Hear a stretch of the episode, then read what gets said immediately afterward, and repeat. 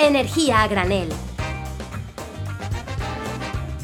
Un podcast de Marcial González e Ismael Morales. Y bienvenidos, bienvenidos, bienvenidos hoy a un programa más de Energía a Granel. Yo soy, como siempre, Marcial González y me acompaña también, como siempre, Ismael Morales. ¿Qué tal, Isma? ¿Cómo estás? ¿Y tal? ¿Qué más? Domo arigato. Ah, Domo arigato creo gozaimasu.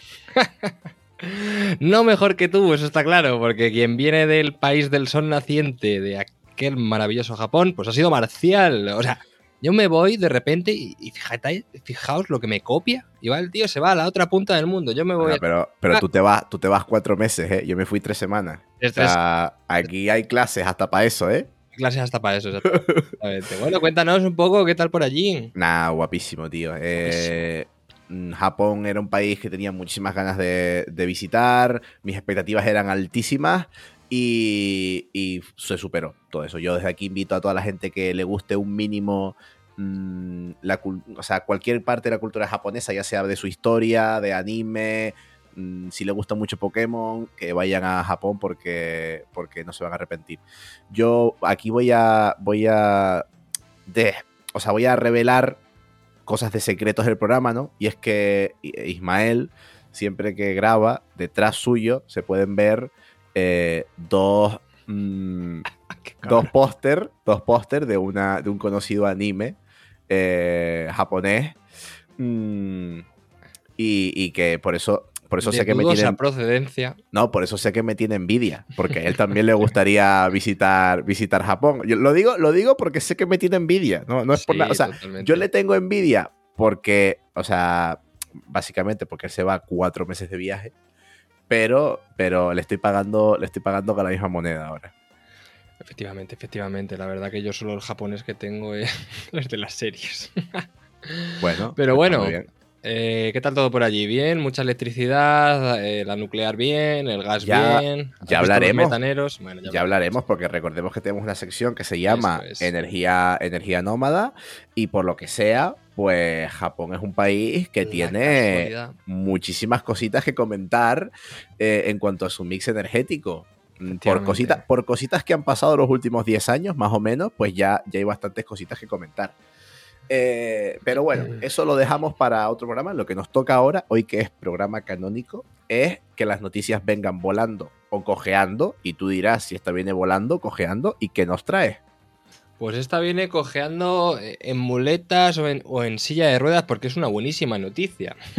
y es que Alemania prohibirá instalar nuevas calderas de gas a partir del año que viene, es decir, 2024 y Berlín destinará miles de millones, miles de millones, eh, bastantes millones, a subvencionar sistemas de calefacción que funcionen al menos en un 65% con energías renovables. Y es que recordemos que ahora mismo el método de caldera de gas, eh, emisora por todos lados, está claro, pues calienta casi al, a la mitad de los 84 millones de habitantes que, que calienta sus casas en Alemania. Y esto entrará en vigor, o sea, recordemos, porque puede ser prohibición, hay muchas políticas que son de prohibir venta, como entrará eh, en España eh, en vigor por la eh, normativa de ecodiseño europea en 2028-2029, pues aquí es prohibir instalar directamente nuevas calefacciones de gas. Entonces, claro, mm, si nos ponemos un poco en perspectiva, ¿esto qué quiere decir? Es que esta parte de- del sector emite casi el, el 15%, el 15% de las emisiones de gas de efecto invernadero el año pasado en toda Alemania, que son casi 112 millones de toneladas de CO2. Y esto, prácticamente, calentar los hogares con las calderas en Alemania supone el 40% de todo el consumo anual de gas en el país. Imagínate la dimensión, porque al final es un país ultra industrializado que tiene un consumo de gas bestial en todas las altas industrias. Claro, ya, ya se vio con, con la crisis energética que sufrió Europa debido a la, a la guerra de, de Ucrania, eh, que el que Alemania se quedara sin suministro de gas ruso era especialmente preocupante de cara al invierno por su alta demanda de gas para, para calefacción. Entonces, claro, ya esto entiendo que no solo es una medida, eh, em, digamos, medioambiental, que también, sino Mm. que es una medida eh, de cara a eliminar toda esa dependencia tan grande de gas que tiene Alemania de- del extranjero. Efectivamente, bueno, estamos más o menos, o sea, esto pasa como en todos lados, ¿no? Siempre hay discrepancia porque me vas a hacer a mí pagar en poner una bomba de calor cuando son 10.000, 15.000 euros, tienes que cambiar incluso en algunas partes la instalación, ¿no? Eh, claro, eh, el gobierno alemán pues está dispuesto a costear hasta el 50% de la instalación de las calefacciones, ¿no? 30% la base más un 20% eh, de un bonus extra climático quien sustituya la caldera antes de tiempo, antes que entre en vigor en 2024, ¿no? Pero claro, también tienes excepciones, por ejemplo, alguna de las más interesantes que he visto, y con esto acabamos, es que para los propietarios de más de 80 años de bajos ingresos y las calefacciones de gas que estén preparadas para funcionar con hidrógeno en el futuro, error, ahí lo dejo, eh, también están exentas eh, en algunos pagos o también digamos que entran dentro de esa excepcionalidad de que le permite mantener la caldera de gas, ¿no? O sea, bueno, esto está bien ver. porque al fin y al cabo... Claro, esto aquí vehicula una cosa muy importante que siempre lo decimos, que es que la- la- el aspecto social de la transición energética, pues también hay que tenerlo muy en cuenta. Claro, obviamente promovemos una transición de los sistemas de calefacción hacia las bombas de calor, que recordemos que es lo mejor que hay, lo más eficiente, todo súper bonito, súper guay, pero no son baratas justamente. Entonces, pues no solo dan ayudas Mm. para el cambio de estos sistemas de calefacción, sino que también se involucran un poquito más en, en adaptar esta medida a la sociedad. Pero muy bien, este es el camino que hay que seguir. Eh, hay que ir poco a poco imponiendo cada vez más eh, los sistemas de calefacción por, por bomba de calor principalmente y eh, eliminando mm, los sistemas de calefacción basados en combustibles fósiles.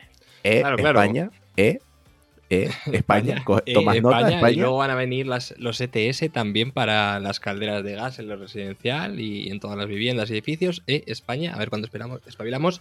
Y como sabemos que esto lo escucha Teresa Rivera, pues ahí te lo decimos. ¡Adelántalo! A ver, a ver si de cara al próximo invierno, por lo menos en Madrid, se pueden ver un poquito menos de calefacciones diésel. Estaría muy bien, la verdad. Estaría bien, Estaría estaría, muy bien. Pero bueno, ahí dejamos un poco todo este tema, ¿no? Que además ahora este viene en garza per- perfectamente con todas las eh, elecciones regionales y municipales que muchos no quieren perder votos y quieren prohibir calderas de gas. Oye, el cambio climático también te afecta a ti en un municipio de 10.000, 20.000, 5.000, 200 habitantes, ¿no? Marcial, ¿tú qué opinas? Efectivamente, efectivamente. Eh, perdón por este momento, pero me estaba metiendo un cachito de chocolatina en la, en la boca. Perdón, es que no le miro nunca, no le miro nunca. No estoy pendiente de... Justo me, me pilló en el momento del que iba a caer en la, en la Eso es. tentación, porque me traje unos dulcitos de Japón que compartiría con Ismael si viviéramos en el mismo país, pero, pero no es el caso. Eh, pues bueno, Bueno. pues después de esta pillada, si quieres, pasamos para la entrevista. Para allá que vamos, a ver qué nos comentan hoy. Venga, hasta luego, ahora venimos. Hasta luego.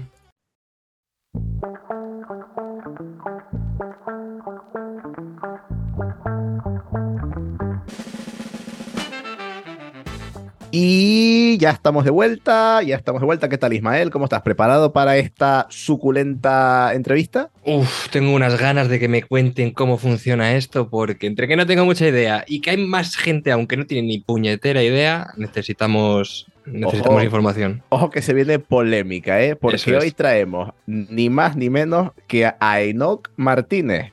Él es graduado en ciencias ambientales, fundó una empresa de informática, después se volvió al mundo de, me- de medio ambiente, creó, trabaja en medioambiente.com y luego, pues junto a su compañero Juan María Arenas, tiene una agencia de comunicación y marketing especializada en ciencia, tecnología y medio ambiente y desde 2004, primero como autónomo y ahora desde la administración pública trabaja en evaluaciones de impacto ambiental. Aparte de un currículum muy extenso porque me he dejado muchas cosas, obviamente que comentar que es uno de los fundadores de Podcastidae, la red de podcast en donde Energía Granel se aloja, así que no solo te presentamos, sino que te damos las gracias. Bienvenido Enoch, ¿qué tal? ¿Cómo estás? Pues muchas gracias por traerme, encantadísimo. Muchas gracias a ti por venir, porque además te vamos a usar de, de, de- de polémica, o sea, de, de ariete con, con toda la polémica, porque esto es un tema Hombre, bastante, bastante candente. Bienvenido, patrón, y, y el cuchillo de, de Twitter, porque E- Efectivamente, efectivamente. No hay problema porque vengo con el cuchillo entre los dientes, así que no pasa nada. Como tiene que ser, como tiene que ser. Eh, bueno, aclarar también, ya lo diremos al final, que Noc tiene muchísimos podcasts, ah, no se preocupen que al final de la entrevista se los vamos a, a recomendar porque habla muy bien de todo esto. Uno de los temas de los que habla, porque sabe muchísimo, es de las evaluaciones de impacto ambiental. Yo, vamos a empezar un poquito desde cero. ¿Qué es una evaluación de impacto ambiental, Enoch? Lo primero que has dicho que empecé en 2004 era en 2014, ¿eh? Que, que Ay, dije soy 2004. viejo, bueno, soy perdón, viejo, pero pido no perdón, tonto. pido perdón. En 2004 no se sabía lo que era el medio ambiente. O sea, estaba Zapatero a andar por ahí. Vamos a ver, ¿qué es una evaluación de impacto ambiental? Una evaluación de impacto ambiental es un proceso administrativo, ¿vale? Mm, Tan duro y tan fastidiado como burocracia pura y dura, ¿vale? ¿En qué consiste este proceso? Pues es una forma de valorar los impactos que un determinado proyecto o un plan tiene sobre el medio ambiente. Entonces se ha creado un proceso administrativo, un procedimiento en el que se intenta valorar los impactos en todos los sentidos, ¿vale? Tanto en el campo ambiental, tanto en el campo social, tanto en el campo económico, que un determinado proyecto va a tener en el, en el territorio, en el medio ambiente como, como algo mm, así genérico, ¿vale? Mm. Entonces es, no es na- nada más que eso. ¿Y cómo, o sea, cómo se lleva a cabo? ¿Hay, hay gente técnica especializada o, o al final qué, qué es lo que se tiene en cuenta aquí? Vale, pues lo que hay es una ley, ¿vale? De, de evaluación de impacto ambiental, una ley nacional, y luego hay leyes autonómicas que lo regulan, ¿vale? Pero mm, digamos que la ley nacional es como la básica y luego las autonómicas son muy parecidas, hacen pequeñas variaciones, pero mm, suelen ser muy, muy, muy, muy pequeñas, ¿no? Pues- Entonces, si nos, si nos vamos a esta ley nacional, que es de 2013, eh, aunque luego ha habido modificaciones, lo que hace es crear este procedimiento. Entonces, ¿cómo, ¿qué es lo primero que hace? Pues determina qué actividades o qué proyectos se tienen que someter a evaluación de impacto ambiental, que no son todos, ¿vale? Entonces tiene un anexo 1 y un anexo 2 en el que se dice que eh, proyectos tienen que llevar evaluación de impacto ambiental ordinaria y qué proyectos tienen que llevar evaluación de impacto ambiental simplificada. Como su nombre indica, pues una es más compleja que la otra, ¿vale? Porque entiende que hay unos proyectos que impactan más sobre el medio ambiente, de ahí la ordinaria, y otros pues un poco menos, y por eso se, se puede hacer la simplificada.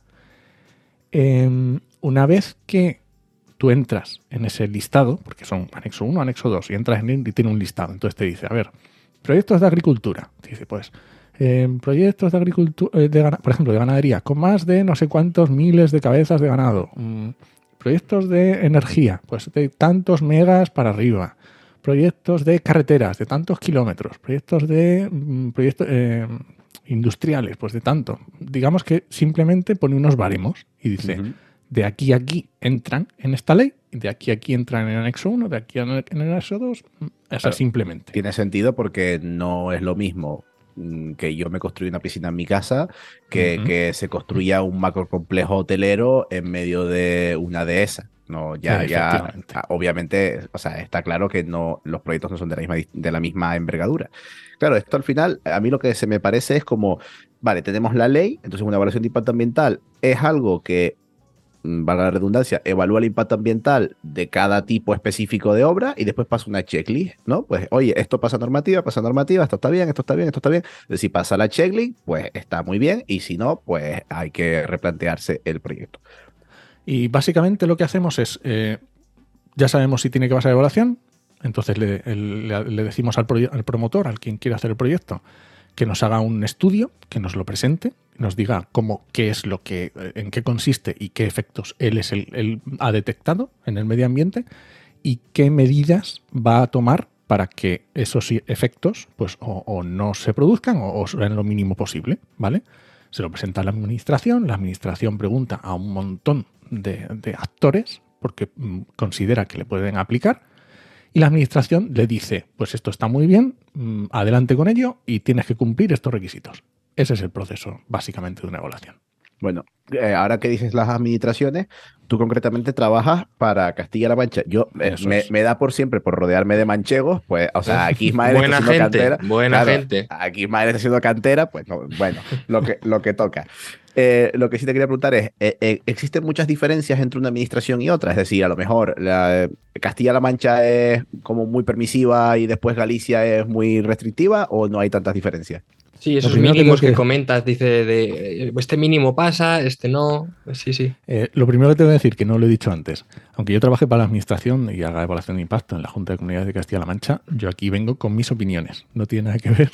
Importante, importante eso. No te Eh, apellidas paje, ¿no? Ni nada de no, esto. No, efectivamente. Vale, vamos a ver. No hay muchas diferencias.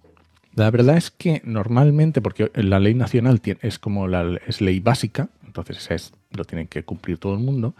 Y lo que se suele hacer es que las comunidades autónomas suelen eh, regular un poquito más, pero muy poquito, ¿vale? Normalmente a veces me estoy, acordando a lo mejor en, detalles que a lo mejor son muy críticos de un territorio, yo que sé, en Castilla-La Mancha, vallados, porque puedan afectar a caza o agricultura o determinados proyectos que la comunidad autónoma considera que en su territorio pues son mm, específicos o que no se han tenido en cuenta suficientemente en la ley nacional. Pero las leyes autonómicas y nacionales, al menos las que yo conozco, son bastante similares. O sea, que tenemos. Sí, sí. Sí, y que no, y quiero decir, y no es algo que digas, eh, mm, mm, que tú decías, no, es más fácil, es más difícil, es mejor, es peor. No suele ser, o sea, no hay gran diferencia. Las diferencias que yo puedo llegar a encontrar me da la sensación de que son más relativas a las personas, ¿vale? Porque tengamos en cuenta que las leyes están muy bien, están escritas, pero las leyes también se pueden interpretar. Y todos interpretamos las leyes. Entonces, mm, cualquier persona mm, en la administración tiene que, que aplicar una ley y en un momento dado puede interpretarla de una forma un poquito, pues cada uno dependiendo de sus conocimientos, dependiendo de lo que sea. Entonces yo creo que las diferencias que se pueden dar son más relativas a las personas que están aplicando la ley que realmente a que una sea más blanda o más dura. Claro, porque al final eh, la evaluación departamental es un documento que hay que interpretar. Como cualquier si hay, ley. Claro, claro, Mm. si hay que interpretarlo, igual que tenemos, pues, en el ámbito de la justicia, tenemos una misma ley interpretada de manera diferente por distintos jueces, aquí también podemos tener una evaluación de impacto ambiental interpretada de diferente manera por dos técnicos de diferentes administraciones, entiendo. Y además tengamos en cuenta que las valoraciones ambientales, por mucho que haya metodologías y por mucho que intentemos ser lo más imparciales posible, a veces es complicado. ¿Cómo valoras eh, eh, determinados impactos de un determinado proyecto? ¿Vale? Si se lo preguntas a 10 técnicos diferentes y haces una media, es muy probable que, que la valoración que hagan sea muy parecida pero dentro de ello, como cualquier toma de datos, pues vas a tener valores mayores y valores inferiores. Y es normal que cada técnico, dependiendo de su formación y dependiendo de su experiencia, pues hay ciertas cosas que las valore más o las valore menos, o le dé más importancia a biodiversidad, o le dé más importancia a residuos, o le dé más importancia a determinados aspectos, y es normal que, que esto ocurra. Claro, claro, porque al final estas cosas no, mm, desgraciadamente no son dos más dos, sino obviamente No. pues eso, pues hay que, hay que interpretarlo. Eh, Estas evaluaciones de impacto ambiental llegan a, o sea, son mm, bastante importantes, llegan a modificar proyectos, incluso paralizarlos. El otro día teníamos una entrevista con Sergio Fernández Munguía hablando sobre proyectos eólicos y nos comentaba que sí, que efectivamente, pues muchos proyectos no pasaban de primer, o sea, en una primera instancia la evaluación de impacto ambiental y había que modificarlos, cambiarlas de ubicación, eh, ideárselas para intentar eh, tener un menos impacto sobre el medio ambiente posible. Aquí eh, pasa, pasa lo mismo con todos los proyectos, entrando ya más en materia de, de energía. mm, ¿Cómo, cómo son, cómo- qué diferencias puede haber, por ejemplo, entre una evaluación de un proyecto eólico, de un proyecto solar? O sea, ¿cuánto Sí. de... ¿Cómo se de puede modificar también? ¿No? O sea, pues igual te quitas Claro. el aerogenerador, pues eh, sí. Tengamos en cuenta que eh, también eh, una cosa diferente es cuando se, se evalúan en el ministerio, ¿vale? Porque digamos que cuando hay determinados proyectos que se tienen que evaluar a nivel nacional, ¿vale? Y otros a nivel autonómico. Eso también suele traer bastante polémica. Yo os hablo desde el tema autonómico porque es el que conozco y es más sencillo, ¿no? Pero tengamos en cuenta que al final eh, la administración no es opaca, no es impermeable. Quiero decir, los técnicos este- tenemos atención al público y cualquier promotor puede venir y preguntarnos y decirnos, oye, mira, tengo pensado hacer esto. Ah. Y te lo trae. Y lo tengo pensado hacer aquí. ¿Qué te parece? O sea, esto ocurre. ¿Vale? Claro, está muy bien. Entonces, Ent- claro, y, y es muy normal que proyectos que ni siquiera lleguen a- a- al procedimiento de evaluación de impacto ambiental. Porque te lo presentan, lo lees y dices, oye, esto mm, no sé si os lo habéis pensado bien, no sé si esto lo habéis evaluado correctamente, tenéis en cuenta que va a tener estos impactos, no sé si os habéis dado cuenta, porque digamos que en el territorio, cuando se hace un análisis de los sistemas de información geográfica que afectan a un proyecto, se pone en el territorio y se ve y se dice, pues mira, eh, lo quieren poner en estas parcelitas, en este pueblo, lo que sea. Y tú ves y dices, pues mira, tiene un río cerca o no, o tiene un espacio de red natura, o tiene un lo que sea, ¿no? Todo lo que, todo lo que afecta, un- unos eh, nitratos, posibles afecciones diferentes que puede afectar. Y a lo mejor el promotor no ha caído en un determinado impacto y no lo ha valorado y no lo ha tenido en cuenta. Y tú en cuanto le dices, oye, ¿te has dado cuenta de que el proyecto va a afectar a esto? Dice, ostras, pues no, pues a lo mejor me lo tengo que cambiar de situación. Entonces, incluso antes de empezar el procedimiento, un proyecto ya se puede modificar. No digo en el propio procedimiento que también está contemplado, ¿vale? Porque el primer proceso que, cuando se consulta, se consulta a los diferentes actores, los actores pueden decir, pueden poner alegaciones que se trasladan al promotor y el promotor tiene que decidir y decir, vale, pues estas alegaciones que me han hecho las veo mm, que están bien, que son pertinentes y voy a tomar acciones para modificarlo. O puedo decir, no, esto lo que han dicho es una tontería, yo sigo para adelante. O sea que en el procedimiento también está contemplado. Pero incluso antes de eso, es posible modificar un proyecto y decir, mira, no, en esta zona, y esto también es un, un tema territorial, porque tenemos que tener en cuenta que, eh, más concretamente, hablando, por ejemplo, de, de- de proyectos de energías renovables, que afectan mucho en el territorio, por las, sobre todo en el caso de fotovoltaica, por la, la la- porque son muy grandes, porque afectan muchas hectáreas. Entonces, claro, al final no es un proyecto que va a afectar a una provincia, es que son muchos proyectos. Entonces, Claro. digamos que tienes que hacer una planificación un poco más eh, con- abriendo el foco y mirando un poco más desde arriba y dándote cuenta que no es solo una planta fotovoltaica, que es que van a ser 50. Entonces, ¿qué dices? ¿Dónde caen estas 50? ¿Cuál es el efecto de estas 50 plantas? No de una, sino de una más una más una más una. Entonces es muy interesante también decir, pues mire, en la provincia se ha determinado que estas zonas creemos que son unos corredores ecológicos muy importantes y, creemos que es importante que no, se, eh, eh, que no se establezcan plantas fotovoltaicas en esta zona. O, oye, ¿no os habéis dado cuenta que esto es parte de, un parque natural? Aquí eh, vais a tener complicado que se pueda eh, implantar o se os van a poner unas medidas compensatorias que van a ser mucho más fuertes que si lo haces en una zona que esté menos protegida. Entonces, todo esto los promotores lo tienen en cuenta y al final echan sus números y dicen, pues mira, pues me interesa cambiarlo de lugar o me interesa reducir el tamaño de la planta o, o lo que sea, ¿vale? O las circunstancias que crean convenientes. Esto, Eh, eh, bueno, alguna duda, o sea, más que nada porque me ha parecido súper interesante todo este tema.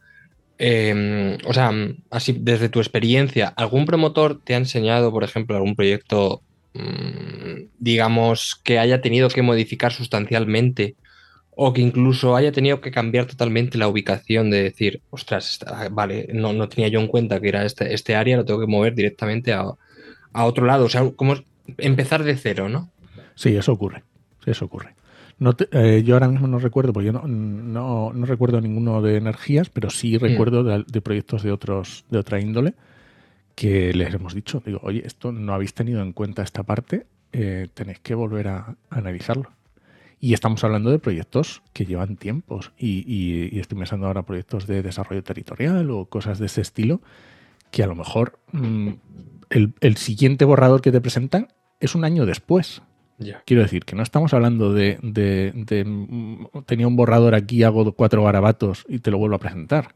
No, estamos hablando de, de cosas que pueden ser significativas, ¿vale? O sea, que ocurre, que es que todos nos podemos equivocar y todos podemos, mm, ¿sabes? No, no- Sí, no sí. estar contemplando determinadas circunstancias. Ujú. Joder. eh, ahora, al final, claro, hasta ahora parece que, que todo está muy bien, ¿no? Pues guay, oye, pues sí, pues hay estas barreras y nosotros le contamos al promotor y el promotor eh, es súper guay y decide cambiar su proyecto y, y todo sale súper bien y todo sigue según la normativa, pero al final eh, es lo que llevamos hablando todo, todo eh, esta temporada, ¿no? Hemos vuelto muchas veces a esta película, ¿no? De Asbestas, que recomiendo que se la, que se la vean. Eh, de, pues sobre, explicando que a veces las cosas no, no se hacen bien. Mm, entonces, claro, al final, todo esto que se está explicando está guay, pero la realidad es que mucha gente no confía en, las evaluaciones de impacto ambiental.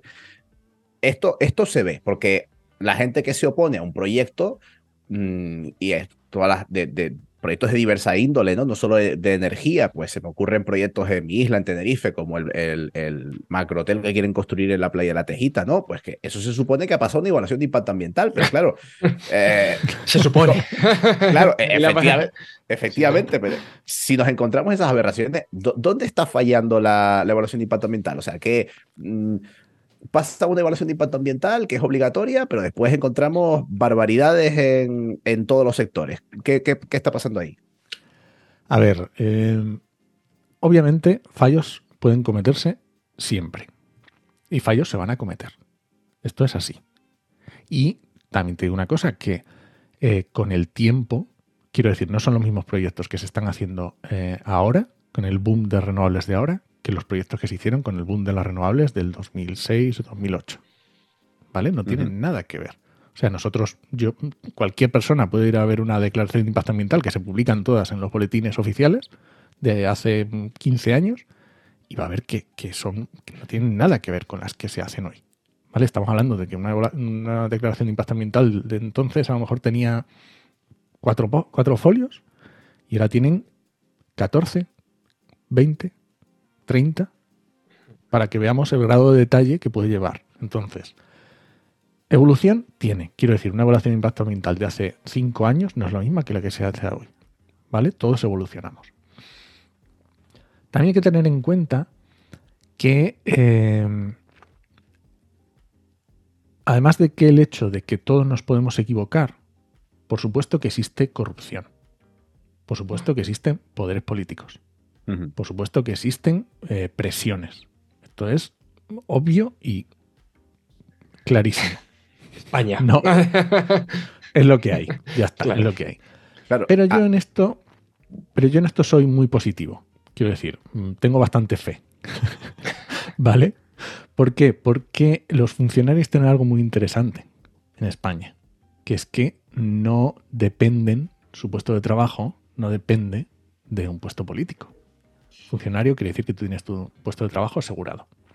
Y además tienes que cumplir la ley, es tu obligación. Entonces tú no tienes por qué hacer una evaluación de impacto ambiental con la que no estás de acuerdo. Y si tú eres consciente de que eso está mal, tú te niegas y ya está. A lo mejor te mandan cuatro años a un despacho en el sótano, pero son cuatro años, ¿vale? Cuando pasen los cuatro años, han pasado.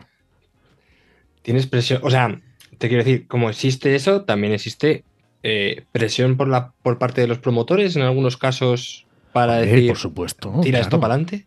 Hombre, obviamente, obviamente, si un, promotor quiere sacar un proyecto, se está jugando los cuartos. Mm. Y a lo mejor te llama por teléfono y te dice, oye, ¿cómo va lo mío? Pues normal, pues como cualquier ciudadano. ¿Sabes? Pues oye, pues, lo más normal del mundo, llamar cómo va lo mío, ¿vale? Oye, mi, mi proyecto, ¿cómo va? Eh, ¿en, qué, ¿En qué proceso está? ¿Vale? Pero también hay que tener en cuenta que la evaluación de impacto ambiental es un proceso público. Quiero decir, cuando se hace una evaluación de impacto ambiental y se manda, quiero decir, el proyecto que manda el promotor es público. Las consultas que se hacen a todos los organismos, ONGs, ayuntamientos, mm, asociaciones, son públicas. Las respuestas que se reciben son públicas. Si el promotor toma algo en consecuencia, es público. La declaración de impacto ambiental es público. Todo este, todo este proceso es público y se puede leer. Y, se puede participar. Y igual es tan difícil llegar. O sea, yo he llegado. No, no, es bastante transparente, sí, sí. O sea, yo he llegado muy fácilmente a evaluaciones de impacto ambiental mm, de, de proyectos, o sea, de proyectos bastante grandes. O sea, que sí, que sí, que está eso colgado de internet. Está colgado, sí, sí, sí. Otra cosa es que, claro, que son tochos de información que, mm, te quiero decir, que no estamos hablando de, de- de literatura para, para antes de ir a dormir. Sí, sí, no es. Una novela negra, ¿no? No es ligero, no es ligero, efectivamente no es ligero. ¿no? Y además ocurre una cosa que es muy, que a lo mejor no nos damos cuenta, pero cuando una asociación o una, una asociación ecolo- ecologista, que son los que más se suelen mover, ¿no? Hace unas alegaciones a un proyecto. eh, no es fácil eh, hacer la vista gorda, ¿vale? Porque tengamos en cuenta lo que estamos diciendo es público. Y además las organizaciones ecologistas tienen a técnicos especializados en esto, que escriben y saben razonar muy bien y saben valorar muy bien.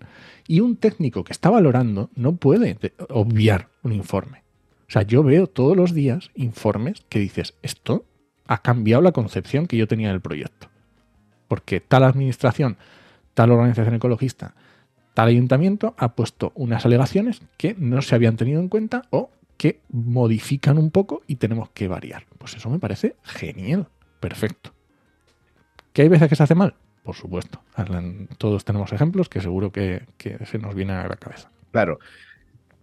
¿Cómo, eh, aquí ya es un poco más intrincado, es al final, ¿cómo conseguimos que, a pesar de que hay un pequeño fallo humano, pero cómo conseguimos mejorar estas barreras? ¿Cómo conseguimos que, cada vez más la gente diga, oye, pues si ha pasado una evaluación de impacto ambiental, la verdad que se ha tenido en cuenta todo, mm, seguimos para adelante? O sea, ¿tú crees que podemos llegar a un punto en el que si un proyecto ha pasado la evaluación de impacto ambiental, es que podemos estar bastante seguros de que, de que mm, digamos, está bien hecho, porque claro, decir que no tiene impacto en el medio es imposible. Todos los proyectos tienen un impacto en el medio. Si- simplemente hay que hacer pues un poco una balanza y decir, oye, pues el impacto que genera es mínimo o, o el impacto que genera es menor que el beneficio que nos da, en el caso de una planta renovable, por ejemplo.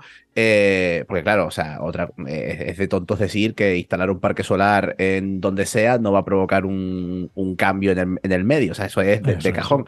Pero claro, obviamente, ¿cómo, cómo, o sea, ¿cómo hacemos que la gente confíe 100% en decir, si esto ha pasado a la evaluación de impacto ambiental, es que este daño que va a provocar mm, se compensa de alguna manera? Es un tema complicado, porque es un tema de percepción social. No, no tiene más. Claro, ¿vale? claro, Porque- efectivamente. O sea, por mucho que sea público, una persona no Es que mira, pa- ese tocho, ¿sabes? O sea, Pa- partiendo de la base, ¿no? Que, que eso también te lo voy a preguntar después, de que tú lo has dicho que la propia evaluación de impacto ambiental la presenta la empresa que hace el proyecto. O sea, yo, yo te puedo presentar una caca, donde diciéndote un- una caca pintada de, de rosita y decirte, no, todo está súper bien y todo súper cookie. Esta, esta planta aquí de, de carbón que vamos a colocar en medio de Doñana está perfecta. Yo he pensado en todo y está genial. Claro, o sea, mm, te, que te esto ocurre. Que esto ocurre. Claro, te la está pre- que te- me refiero, te está presentando tu propia- me refiero, es como si yo me, me presento un examen y con el examen te presento ya la corrección y te digo, mira, tengo un 10, que esto me lo corregí yo y está, está fete". exactamente. Efectivamente. Y, y- y como decías antes, yo al principio empecé trabajando de autónomo. Yo era de los que redactaban estos proyectos que eran preciosos y eran perfectos, ¿vale? Y, y obviamente, como era de los que los escribía, ahora cuando los leo me doy Ujú. cuenta. Y, y, digamos, a ver, y un técnico que está todos los días leyendo evaluaciones de impacto ambiental, está clarísimo. O sea, lo ves de cajón, ¿vale? Lo ves enseguida. O sea, las cosas cantan que no veas, a no ser que sea un proceso industrial súper innovador, que no sabes, no tienes ni idea ni de lo que entra ni de lo que sale, que no sabes qué residuos tiene, es muy es- está claro, ¿vale? Entonces, claro, ¿cómo, cómo hacemos que eso, cómo conseguimos que la gente confíe en esa evaluación? Que yo no diga que sea perfecta, pero a, a día de hoy es lo mejor que tenemos. Yo creo que es un problema de percepción y es un problema también de no echarnos eh, mierda sobre nuestro propio tejado. ¿Vale? Yo creo que si no hacemos más que fustigarnos y decir que mal lo hacemos, esto es un desastre, esto es un, esto no, esto no, esto no, yo creo que no ayuda en nada. O sea, a mí el hecho, cada vez que alguien pone en duda una evaluación, a mí me duele. Claro. Porque yo sé todo el trabajo que lleva detrás. Y yo sé todo el tiempo que eso ha llevado con diferentes actores. Y está claro que la empresa va, mm, te lo va a poner de lo más bonito posible. Pero para eso está la, administración. para que no sean tontos y no, no se crean todo lo que les digan. Y para eso se pregunta a un montón de administraciones diferentes. Porque tú tienes que preguntarle a la Confederación Hidrográfica, tienes que preguntarle a los de medio natural, tienes que preguntarle a los agentes medioambientales, a residuos, a- al ayuntamiento, a no sé quién. Y todos tienes que preguntarle a carreteras, yo qué sé, a, a todo el mundo tienes que preguntarle. Y, y ellos hablan de su parte y te dicen, oye, pues a mí este proyecto, para lo mío, no tengo problema. Pero otro te dice, no, pues para lo mío sí, a mí sí que me afecta. Entonces, para mí es importante no, eh, no, no echar eh, mierda si no sabes.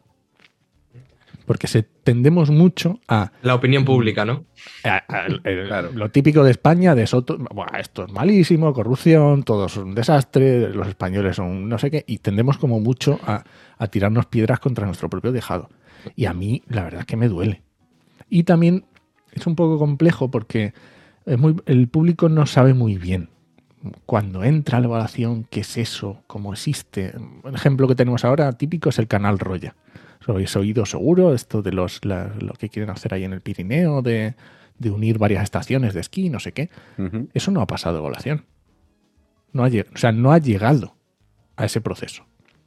Y sin embargo ya ha habido una contestación brutal, ya se ha dicho que no, que tal, no sé cuánto. Entonces esto también ocurre, que hay proyectos que es que no están ni en el papel.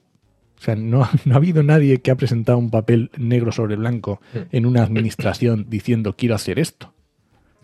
Se han quejado de la idea, ¿no? Directamente. Bueno, pues habrá abrido, habrán hablado con políticos, Sí. habrá el proyecto que lo habrán presentado no sé dónde, habrá mil cosas, pero no ha habido nadie que haya presentado negro sobre blanco. Esto es lo que queremos hacer.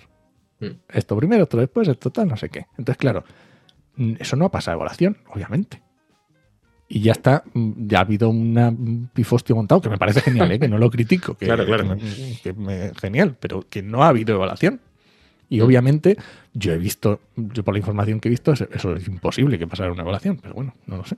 Claro, no, no vamos a dejar de recalcar también que, que, que un proyecto sea una locura, aunque haya pasado de evaluación de impacto ambiental, no quita que las evaluaciones de impacto ambiental sean todas basura. O sea, obviamente, como tú has dicho, pues hay errores, hay cosas puntuales que suelen pasar.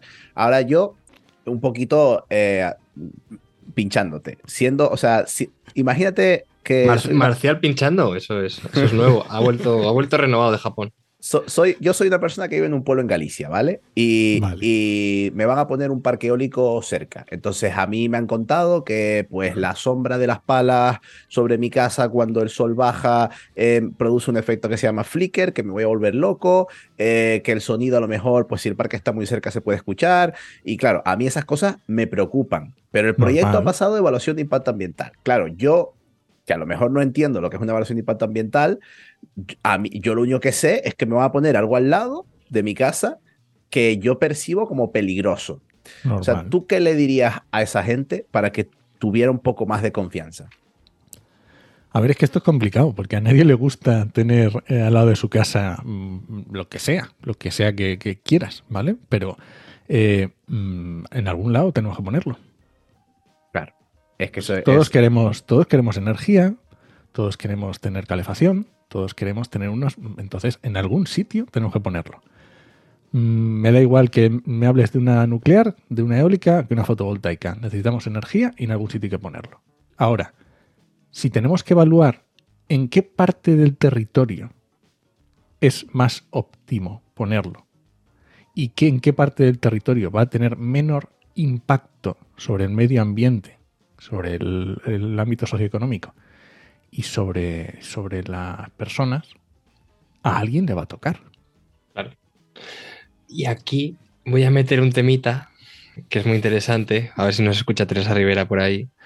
Y es que, claro, ahora se está revisando el PENIEC, van a aumentar los objetivos de renovables y mucha gente dice, oye, ¿por qué no? Ya han hecho una zonificación, ¿no? De, eh, ambiental para dónde es mejor y peor poner eh, fotovoltaica, eólica, para que lo tengan en cuenta los promotores.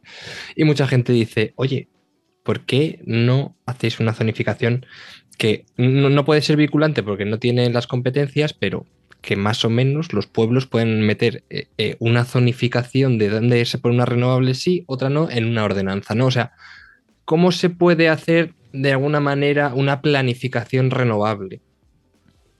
Esto es un tema muy interesante, Ismael, porque además se puede hacer, yo lo, lo voy a ver a dos niveles, ¿vale?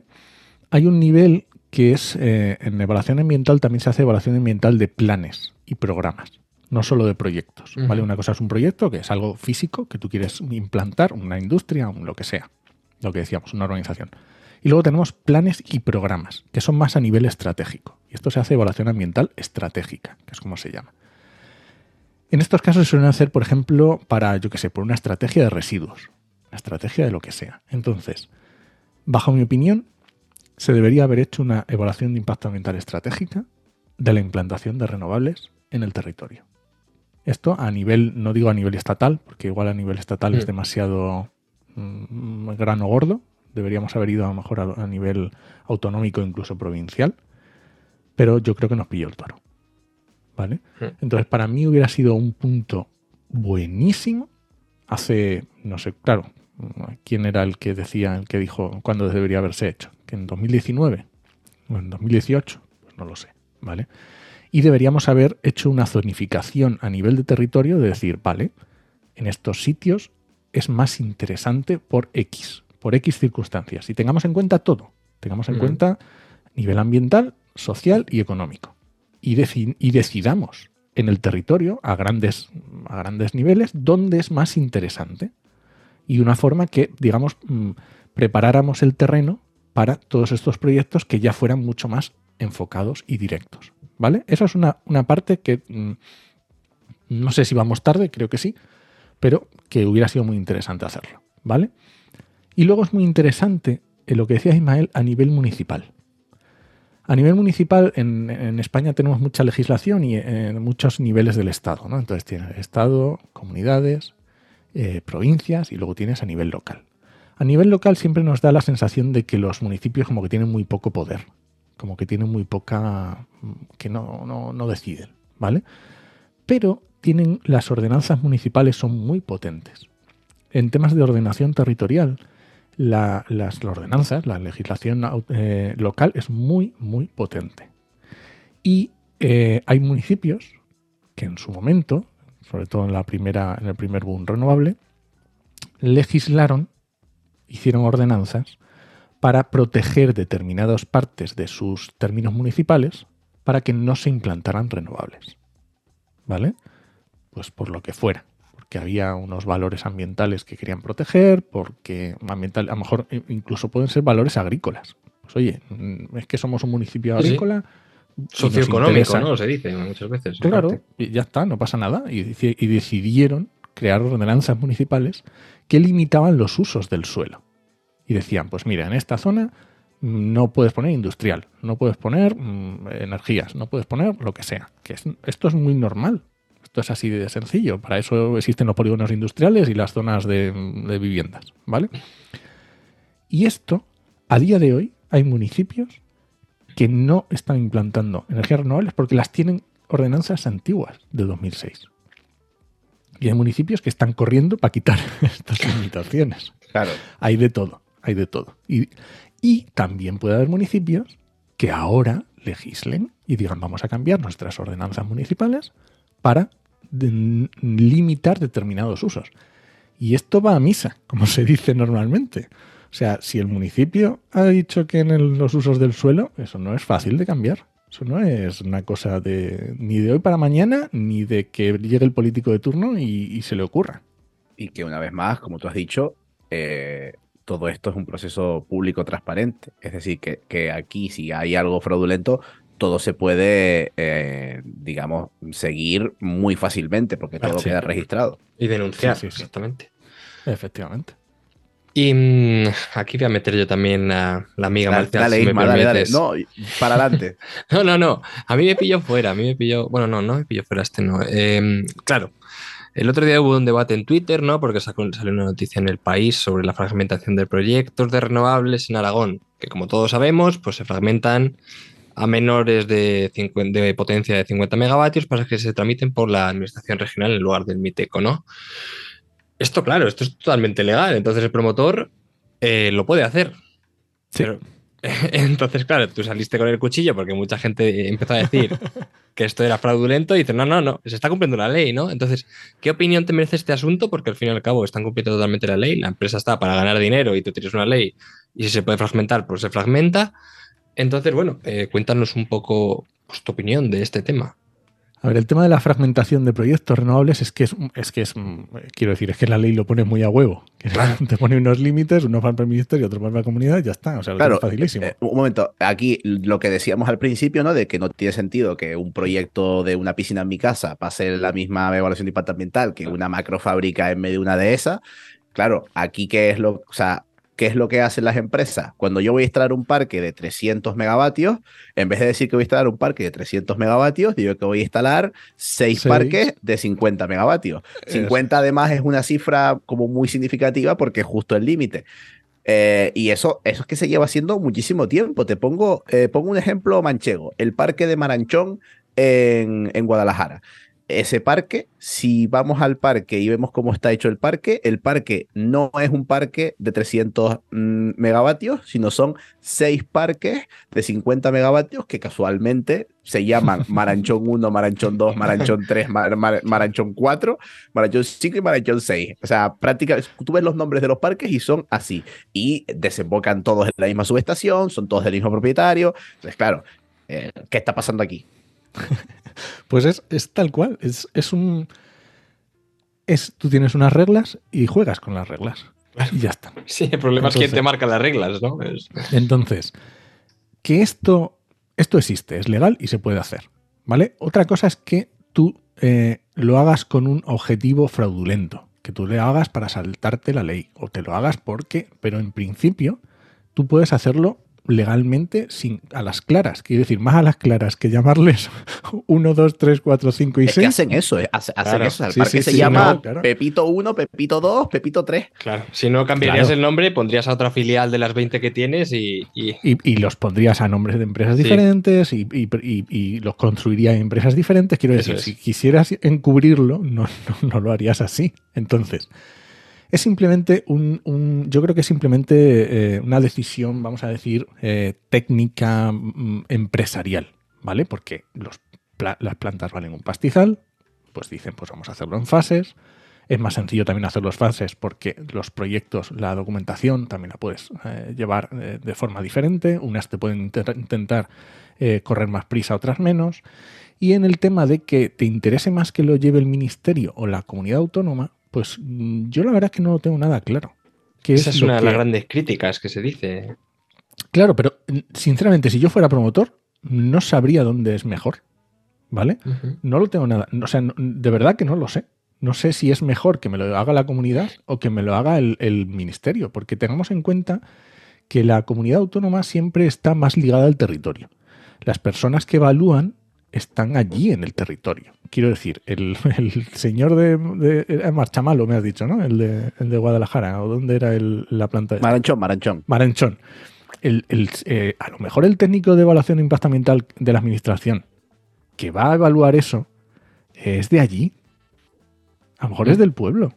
Y a lo mejor él, él, él, él, que va a ser el que va a redactar, dice, pues a mí me hace entre, cero gracia y menos uno.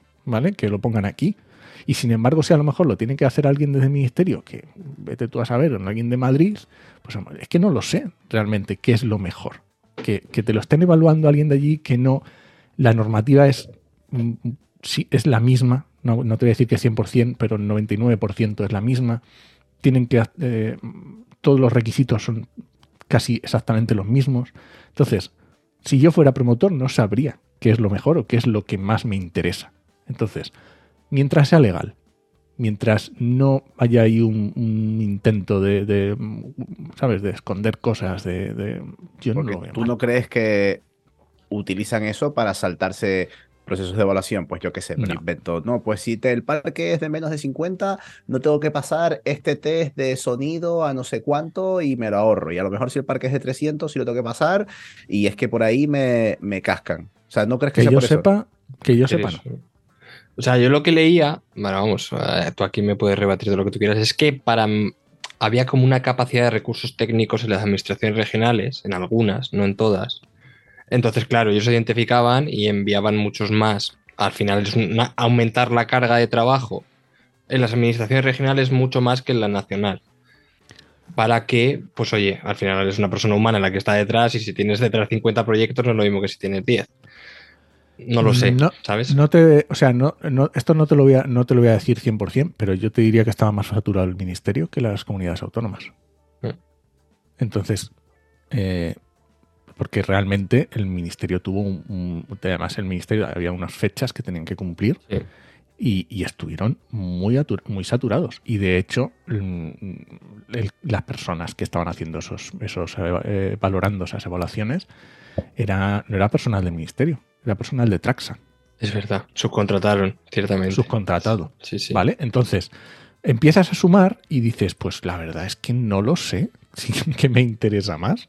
O sea, llega un momento que dices, pues, oye, mm, yo no lo tengo claro. ¿Vale? Yo no creo que esto se haga para mm, saltarse procedimientos o para saltarse mm, eh, límites ambientales, ¿vale?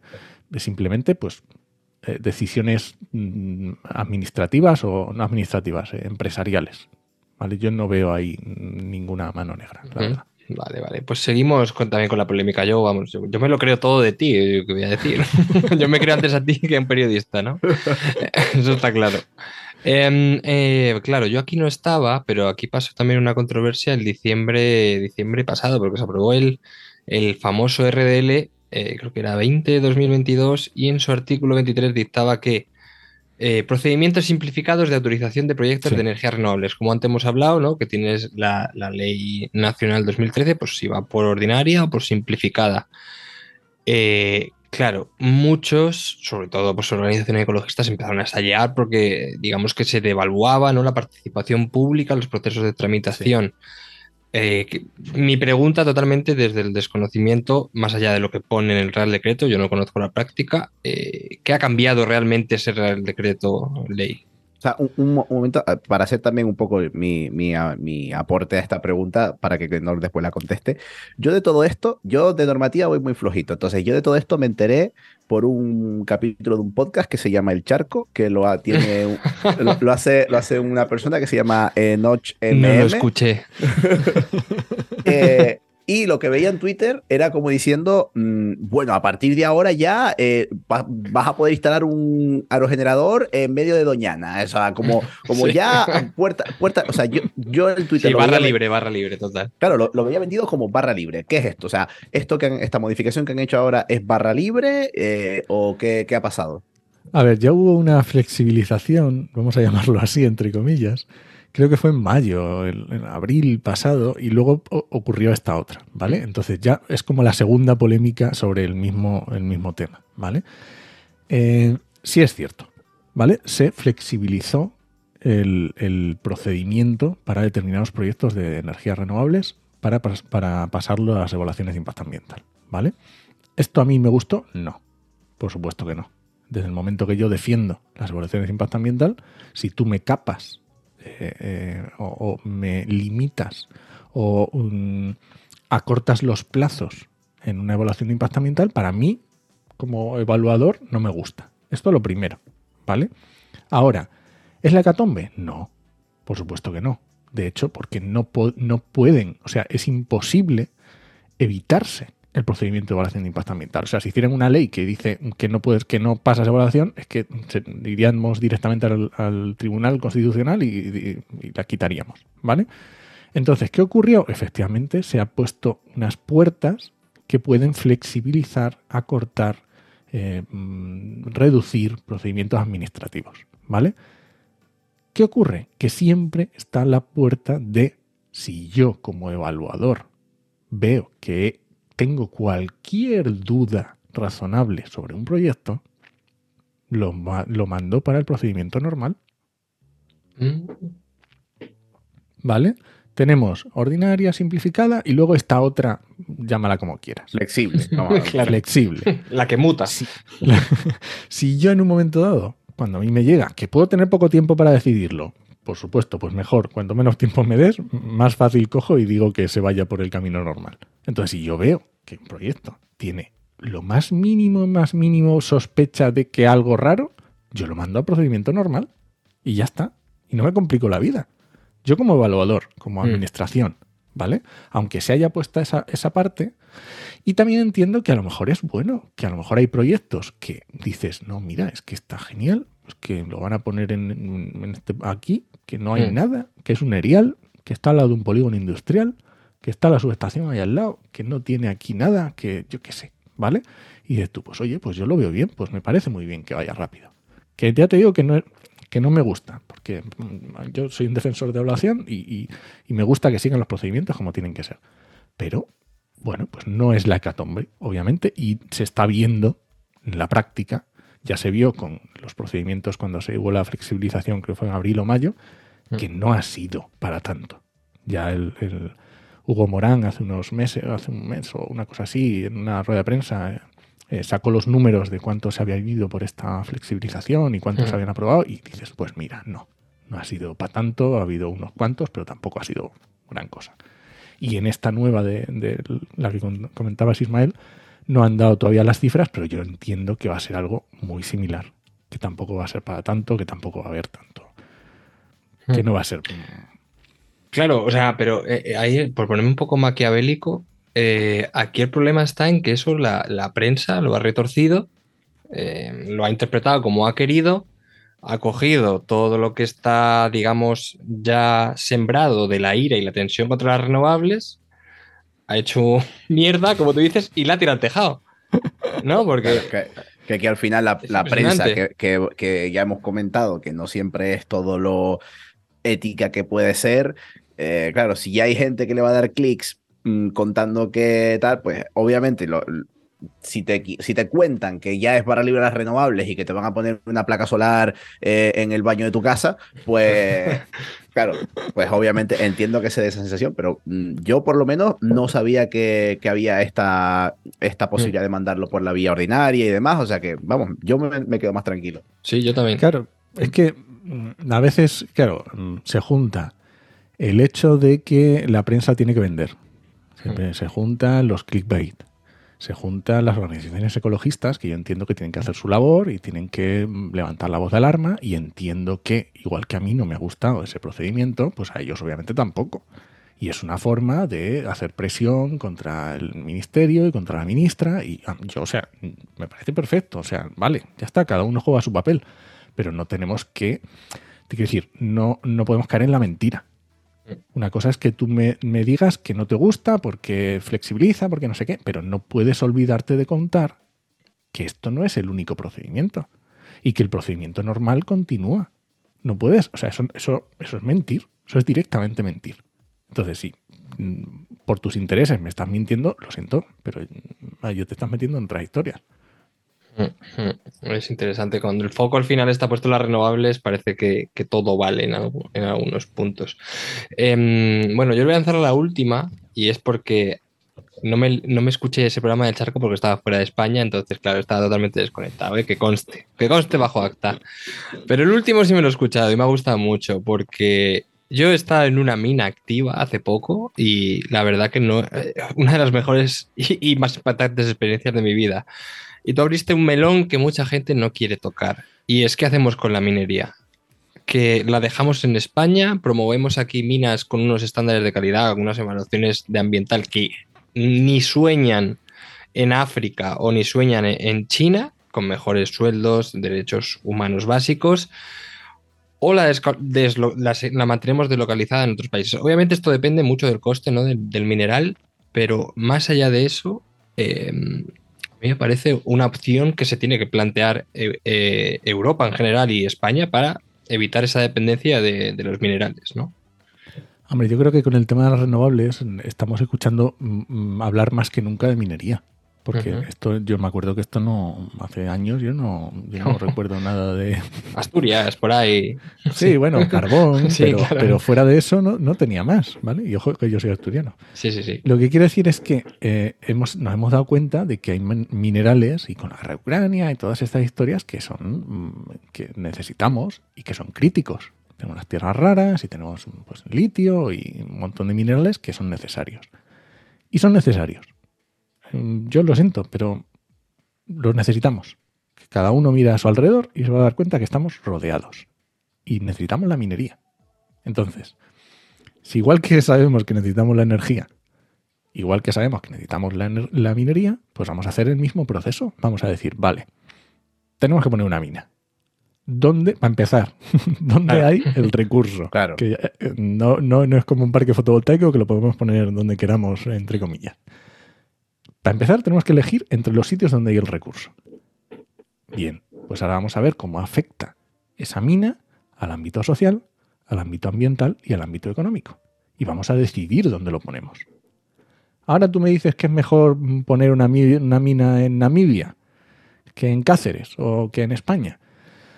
Yo tengo mis serias dudas, por lo que decías tú. Claro, otra, pues. otra, cosa, otra cosa que yo siempre tengo en cuenta o que siempre me imagino es que ponerla en Cáceres es tenerle que pagar primero un sueldo digno a los trabajadores y segundo tener que pagar por unas medidas de contención y unas medidas de seguridad que a lo mejor ponerla en Namibia, pues bueno, pues si mueren Claro. dos, claro, si mueren dos trabajadores al día y les pagamos dos euros a cada uno, Uf, Pues- es pues mucho, fin- es mucho, me Claro. parece.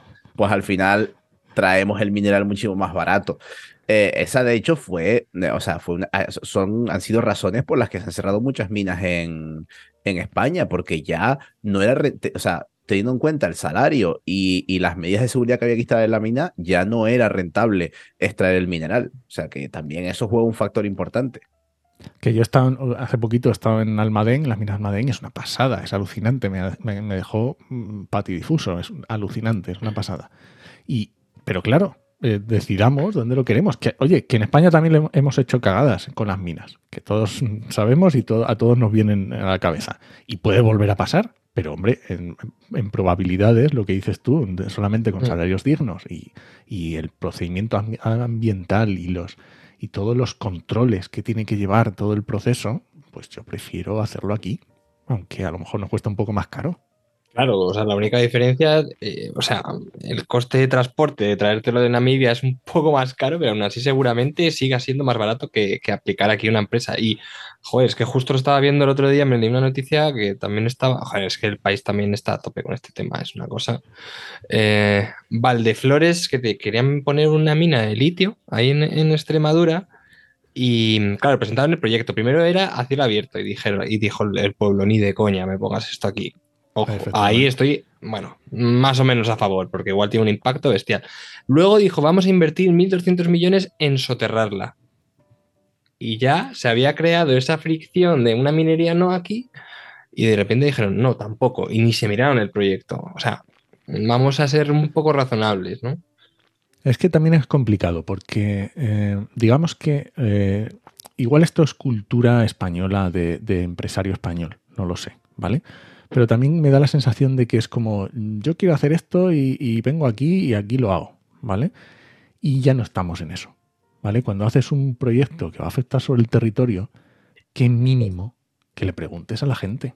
Claro. Y yo esto lo veo, y, lo- y eso se ve en promotores de energía renovable, que no es el mismo el que va y dice, "Mm, yo pongo aquí un- una planta de no sé cuántas hectáreas, que el que llega al pueblo, pregunta, habla con la gente, habla con el alcalde, habla con, ¿sabes?, con los vecinos, les explica qué es lo que quieren hacer, les dice qué va a implicar esa, esa, cómo les va a afectar a ellos eso, ¿vale? Ese proyecto, y les pregunta, pues oye, pues vete, pregúntales y diles. Lo que dices tú, Ismael, pues a lo mejor hubieran llegado a, a Cáceres y lo hubieran planteado desde el principio, y a lo mejor hubieran, no sé, a lo mejor po- podrían haber llegado a un acuerdo, ¿vale? No te digo que todo el mundo vaya a estar de acuerdo, porque eso es imposible. Pero a lo mejor podrías haber llegado a este soterramiento o a una mina pues, de interior antes, simplemente preguntando a la gente. Y te hubieras dado cuenta de que era la solución. Un caso de ejemplo, yo he conocido eh, casos de proyectos de parques eólicos que eh, la empresa, previa a la construcción del parque, ha ido a hablar con el, con el pueblo y claro, obviamente tú te encuentras primero la negativa del pueblo, pero ojo, por ejemplo, mira, una cosa, eh, justo este caso que conozco es una cosa tan simple como explicar, oye, se habían dado cuenta de que llevar un parque eólico hasta aquí es construir una subestación y esa subestación va comunicada con fibra óptica, pues a lo mejor yo me puedo comprometer a ese cable de fibra óptica, tirarlo un poquito más ancho y abastecer de fibra óptica a todo el pueblo. Y el pueblo dice a lo mejor, oye, pues ya estamos notando una mejoría, a lo mejor hacemos balance y ya nos compensa. O sea, por eso es, el diálogo aquí Mm. eh, es súper importante, porque yo entiendo que a nadie le hace gracia que le pongan un aerogenerador delante de su casa. Pero, Y además, pero y además es muy interesante porque, digamos que no hay nada, no hay, no hay reglas en este sentido. Quiero decir, un promotor llega a un pueblo y les dice, oye, mira, ¿qué os parece esto? Y el pueblo dice, oye, pues nos parece bien. Pensemos que hay muchos ayuntamientos que tienen eh, que los, eh, los proyectos de energías renovables les van a salvar los presupuestos durante muchos años. ¿Vale? Esto para claro. empezar. porque cobran tasa, porque cobran tasa municipal. porque cobran tasas municipales de- del suelo, ¿vale? Esto para empezar. Entonces pensemos lo que significa un ayuntamiento pequeño de España vaciada que de repente una empresa le suelta un chorro de millones, ¿vale? Puede significar un cambio brutal para los propios eh, personas del municipio, ¿vale? Pero también se pueden hacer eh, tratos en el sentido de, esto sabéis más vosotros, lo que hacen para eh, que les sale la electricidad gratis al municipio o les Sí, sí, sí. ponen... Claro, quiero decir, estas opciones existen. Si yo voy a estar aquí generando no sé cuántos megas, un chorro, cientos megas, no me cuesta nada a un pueblo de 50 vecinos regalarle la luz. Pues a lo mejor los vecinos dicen, bueno, pues mira, me van a ocupar esta- estas tierras que teníamos aquí, pero a cambio, pues yo creo que no pasa nada, que no está mal. O eso, lo que dices, aquí no había internet y resulta que me van a poner internet, o no teníamos móvil y ahora resulta que tenemos móvil. Que no lo sé, que son que es cosas de hablar. Bueno, Llamar a la puerta, preguntar primero si se puede acceder, ¿no? Claro. que es lo pedir típico. permiso, Pedir oye, permiso, ¿puedo pasar? lo- claro. lo- además, eso Red Eléctrica eh, lo hace mucho porque igual se tira nueve años en la tramitación de una nueva línea, ¿eh? Pero todos los pueblos que pasan le tira la fibra óptica. Y dice, venga, pues aquí tenéis lo que queráis. Claro, al final eso digitaliza y aumenta un montón lo que es, viene siendo todo el procedimiento, da también un ecosistema laboral ahí nuevo digitalizado para la gente. Entonces, bueno, eh, Claro. eh, hay beneficio, hay beneficio. O sea, Bueno, ya por, por ir acabando, que nos estamos excediendo mucho y tampoco queremos robarle la vida a Enoch, eh, suelo acabar siempre con una preguntita que es, eh, pues si tú tuvieras el poder de decisión, ¿qué crees que hacen falta eh, a las evaluaciones de impacto ambiental? Que si tú tuvieras la decisión política, Enoch aquí, dictador, eh, bueno, presidente, déjalo. bueno, presidente, presidente. ¿Qué, qué medida crees que le falta a, a España para que digas tú, para que las evaluaciones de impacto ambiental sean mucho más fiables y sobre todo que la gente pueda confiar mucho más en ellas?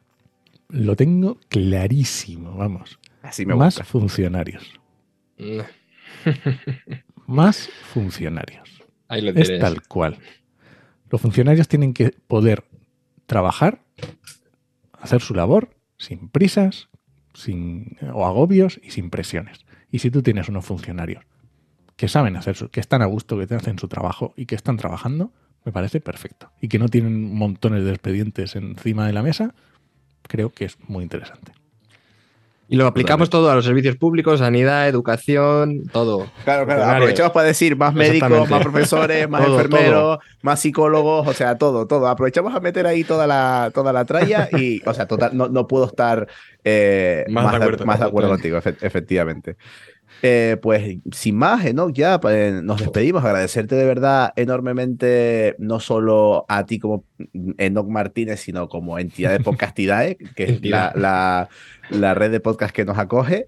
Ya sabéis Y- que estamos encantados con vosotros. bueno, nosotros también con ustedes. Y nada, pues decir que hoy nos ha acompañado Enoch Martínez, Enoch MM en, en redes sociales, que no solo síganle en Twitter, sino que también tiene eh, un montón de, de podcasts. Yo voy a recomendar, sí. voy a recomendar El Charco, que a mí es el que más me gusta de todos los que tienes, tengo que decirlo. Y eh, después tienes otro, otro podcast con eh, Juan que se llama eh, Actualidad y Empleo Ambiental. Eso es. No sé si tú querrás recomendar, porque tienes como 5 o 6, no sé si tú querrás. Te dejo ahora unos minutitos por si quieres recomendar cualquier cosa de tus redes o de, o de lo, lo que haces, pues eh, el micrófono es tuyo. Solamente para que los que nos escuchan se vayan a Podcastidae y vean ahí los podcasts que hay, yo con eso ya me doy por, por satisfecho. Y el último que he empezado, que mm, si no Paula Baldó me, me va, me va a echar los leones, que se llama RSC, Rescate Sostenible Corporativo. Con eso ya me doy por, me doy por satisfecho. Genial. Ojo que yo personalmente, nunca lo he dicho, pero yo personalmente escucho muchos podcasts de, de podcastidades. Por ejemplo, me pongo a decir el podcast de la energía de Álvaro Peñarrubia, Muy eh, Mentes Covalentes de Clara García Sí, y Hugo, eh, ay, no me acuerdo, Hugo Quintela, efectivamente. Mentescopia de, con Ignacio Crespo. O sea, Buenísimo. hay calidad, hay calidad, ¿eh? Sí, yo sí, les recomiendo también que le echen un ojito a podcastidades porque yo personalmente me los escucho mm, y la verdad que están súper genial. Muchas gracias, Marcial. Pues sin más, Yo gracias. cuando puedo, ¿eh? Tampoco, tampoco voy a... Yo es que consumo mucho podcast, tengo que Yo no decirlo. tanto, yo no tanto, Yo la verdad. también, yo, yo consumo muchísimo. Pero bueno. Pero bueno, eh, pues para acabar ya, eh, como siempre, eh, gracias a todos los telespectadores que nos han telespectado. Eh, y yo he sido mm, Marcial González, arroba P barra baja renovable, capitán renovable en redes sociales. Me ha acompañado el grandísimo Ismael Morales, arroba Ismora López en Twitter. Y esto ha sido otro capítulo más de Energía Granel. Muchas gracias por escucharnos otra semana más y nos seguimos escuchando. Hasta luego, adiós. Hasta pronto. Energía a granel, un podcast de Ismael Morales y Marcial González.